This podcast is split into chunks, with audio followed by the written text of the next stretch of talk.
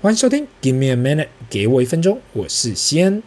最近呢，有不少新听众啊，搜寻到《给我一分钟》这个 podcast，分别留言跟私讯给我说，前面闲话家常太久了，不如赶快进入主题。那我知道大家的意思就是不要我废话太多啦。其实，如果你有认真读一下《给我一分钟》podcast 的主题呀、啊，你就知道我们整个 podcast 就是从事业、投资、人生跟家庭为出发点。我虽然呢没有做人生跟家庭的主题，可是呢前面几分钟很多时候聊的就是有关人生跟家庭。我当然知道啊，在这里有很多比较年轻的听众，特别是三十岁以下的，因为我从后台啊就是可以看到。那特别是大学呢，跟刚出大学生啦，跟刚出社会的人呐，听到有时候听到这种家庭的话题，就感觉诶，大叔我好像在那里讲五四三。那现在的你呢？肯定没办法有所共鸣，因为家庭生活实在离你太远了。说真的啦，如果你还没有结婚，你还没有家庭的时候啊，不管你现在是几岁，这些话题都离你太遥远了。那我还记得二十来年前我姐姐结婚的时候呢，那时候我应该还在大学吧。当下的我真的很难想象有一天会结婚，更何况还要去养小孩。不要说二十来岁，就说我现在我的好兄弟嘛，比我还要大，没有结婚，没有小孩。你真的要跟他聊家庭，他都感到没有意思。对他来说呢，一人保全家保，过得非常的滋润。回到最后呢，其实心态呢非常重要。那我一开场分享的呢，通常不仅仅是自己的人生跟家庭，另外还有踩过的坑。这就跟我老婆讲的嘛。诶，西恩，你分享那些坑，没有人要听啦，也没有人听得进去。那其实我这个 podcast 其实就是单纯的聊天嘛。那希望听众就把它当成我在那里乱哈拉。如果对乱哈拉没有太大兴趣，其实你可以直接拉到后面的主题。在进入今天主题以前呢，我也要跟很多网络上的人一样来蹭个流量。那这礼拜呢，在台湾最夯的育儿话题，莫非就是伊马内利的老板贴出一个住在大安市呃台北市大安区兄妹的行程表？如果还没去看过的听众啊，可以自己上网搜寻一下。因为我长期有追踪英文内力这间补习班嘛，所以当这老板也是，也自己也是第二代了。贴出来的时候，我自己看了，不要说小朋友累的，大人如果看到这样的这种 timetable 啊行程表去照表操课啊，也超累的。可是我看到当大家在网络上挞伐这个家长怎么可以把小朋友排得那么累的时候啊，呃，说真的啦。其他的家庭呐、不是我们自己啊，要怎样，那是他们自己的事，自己要做的事，跟我们大家都无关。特别是如果他是在大安区又有资源的家庭，说真的，不用太为这家庭担心。特别是自从有小孩后，我碰到各式各样的人都跟我讲啊，你的小孩要怎样教养啊，要怎样啊？有一派的人就是像像像这样虎妈派的，那生怕自己的小朋友输在起跑点，所以从小就要把时间表排得满满满。就怕少学了什么东西，好像就输了一样。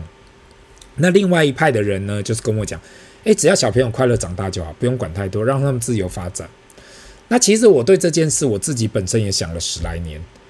大家，其实不用为这样的家长担心，因为他们都是有资源、有选择的家长。家长本身其实就是小朋友的起跑线，也是小朋友的天花板。你说？在每个小朋友出社会前，要超出父母的认知圈多少？坦白说，真的很难。因此，不管小朋友怎样的养，你自己父母做的不怎么样，单纯寄望自己小朋友望子成龙、望女成凤那样子，小朋友压力超大的。不用担心其他家庭怎样做，而是自己该怎样做。每个人先自己努力，把自己做好，把自己的家庭顾好就好。我们讲一种米养百种人嘛，我看过太多的父母看到其他人怎样做，然后开始焦虑不安，然后听过其他父母提到，就是因为那种，就就是因为你知道自己竞争不过其他人、啊，才会不断的逼自己小孩，就怕他们会输，就怕自己会输。我想这样未免也太累了吧。那聊了那么多，我们还是进入今天的主题吧。上一集聊到零零九四零这一档元大新木质的 ETF 吗，那我不免也要分享另外一档统一准备要发行的高股息 ETF 零零九三九统一台湾高息动能 ETF。从名字来看呢，就知道这也是高股息的 ETF。在去年零零九一 G 九一九跟零零九二九卖翻天的状况下，现在台湾的主流就是高股息啦。另外加上所谓的动能，也是最近几年比较夯的话题。对动能投资不熟悉的听众，英文称为 momentum investing，也就是最近几年在台湾最夯的，不断的追高会涨的股票。相信很多人会碰到投资某个股票，有时候涨，有时候跌，有时候盘整。对于动能投资的人呢，他只关心股票会涨，所以不断的买进会涨的股票，砍掉不涨的持股。这个投资方式好处就是减少资金闲置的成本，毕竟一直追逐在涨的股票。另外一点就是果断的停损，因为纪律就是跌了就出场。毕竟零零九三九是一档被动投资的高股型 ETF，我自己就非常好奇呢，如果你是被动投资，到底要怎样去做动能投资？那未来呢？台湾今年会准备发行主动型的 ETF。如果他取这样子的动能投资的名字，我还觉得非常有道理。那对于被动型的 ETF，需要的就是低的周转率跟管理费。那等一下我去检视这 ETF 所谓的动能，所谓的动能在哪里？那一开始呢，我来分享这个 ETF 的基本资料。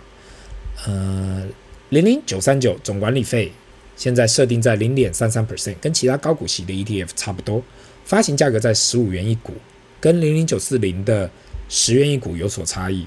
但是十五元算是绝大部分的 ETF 发行价格，所以也没有太大的差异。追踪的是台湾高息动能指数，目前标榜每五月成分股调整一次。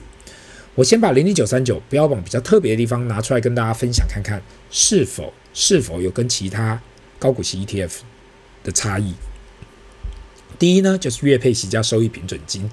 有关月配息这件事情呢，我在去年就已经预告过了，这会是一个常态。果然，现在就是常态。有关于月配息跟收益平准金呢、那分享过很多次，跟上一集零零九四零不同的就是呢，零零九三九会在月底配，那零零九四零是在月初配。说真的啦，这都是一种行销手法。九四零月初配息，其他在月中，九三九在月底，目的就是想办法让过往高股息的投资者产生怎样搭配可以拿到双周配的配息。如果九三九跟九四零都销售的不错，我自己在想啊。也许不久会有投信想要发出双周配的 ETF，这个不是不可能哦，大家稍微思考一下。第二呢，就是产业配置，台湾高息动能指数九十 percent 以上都是电子股，统一目前也已经发布了前十大成分股。我跟目前最夯的月月配零零九二九比较了一下，这十大成分股有六档是一样的，也许比重会有些许的差异啦，但是大致上差异不大。三大产业啊，前三大产业分别为半导体、电子零组件跟电脑跟相关的，这样的配置呢，也没离台湾目前产业分配差异太大。第三呢，也许是最重要，就所谓的动能调节。那毕竟统一零零九三九算是后进者嘛，去年零零九二九的大成功后，每个业者都有自己的 secret sauce。那对于零零九三九来说啊，这 ETF 的因子就是动能调节。对于选股的条件呢，每年五月都会筛选公司要赚钱，赚钱要有效率，跟配发高股息的公司，不同于其他指数是零零九三九会在每年的一月跟九月重新的审核权重，在这里是审核权重哦，不是里头的成分股，成分股是在五月的时候做。那权重在调整的时候呢，是由台湾指数公司所提出来的方式，那就是在。呃，权重审核时会以 sharp ratio 来看哪些是强势股，哪些是弱势股。夏普值呢，公式呢就是报酬率减无风险报酬除以标准差，所以夏普值越高，代表这公司的报酬比较稳定嘛，也比较好。我在这里要统一，也要跟统一投信的呃网站或是小编呼喊一下。Sharp ratio 的公式是报酬率减无风险报酬除以标准差，可是，在你们的网站上写的是报酬率除以标准差。我一开始看到还想说奇怪，我自己读了那么多书，怎么没看过这种算法？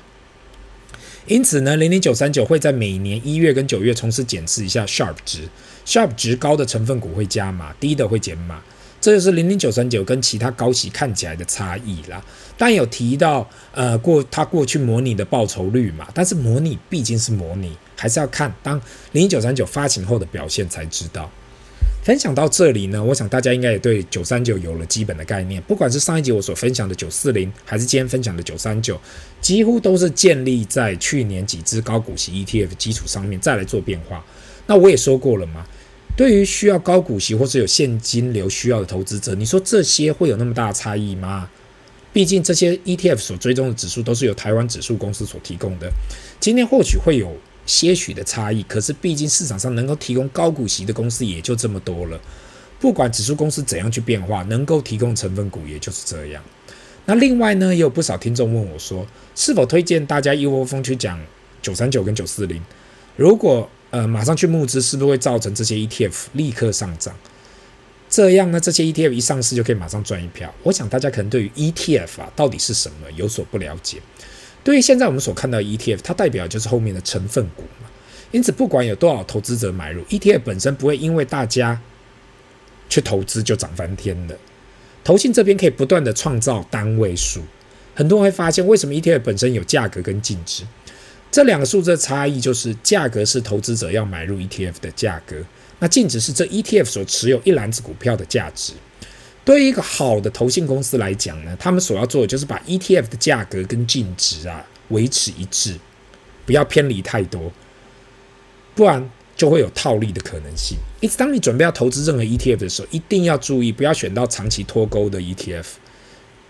以理论来讲，ETF 是不可能因为投资者过度募资造成涨幅啦。ETF 会涨是因为里面的成分股都在涨，是它净值涨了。那我再用另外一个数字去解释一下，让各位听众你比较理解。目前台湾整体 ETF 市场约三兆新台币，那台股的总市值约六十兆新台币。大家如果算数比较好，听众就会发现，台湾的 ETF 扣掉海外市场 ETF，就是台湾去投资海外市场 ETF，持有不到五 percent 的整体市场，五 percent 的整体市场。所以如果你说你要用用 ETF 把整体市场一路买上去，还需要很多很多的资金才有办法。以目前 ETF 的量体，还不足以去撼动整体市场。那我固定的分享呢，一方面只是要让更多听众了解 ETF，另外一方面也是要让更多人知道市场上有各式各样的 ETF。我相信大家都能够找到自己最适合的，这才是重点。至于我推荐九三九吗？这也跟我上一集所讲的九四零的结论一样。对于这样的高股息 ETF 来说，如果你是每个月有资金需求的听众，这类型的高股息 ETF。看起来好像不错，可是还要去检视到底总报酬是怎样。对我自己来讲呢，如果你是从未投资的听众，给我一分钟，永远都是建议先把指数型的 ETF 配置起来，再来看其他的选择吧。这里是 Give me a minute，给我一分钟，我们下次见，拜。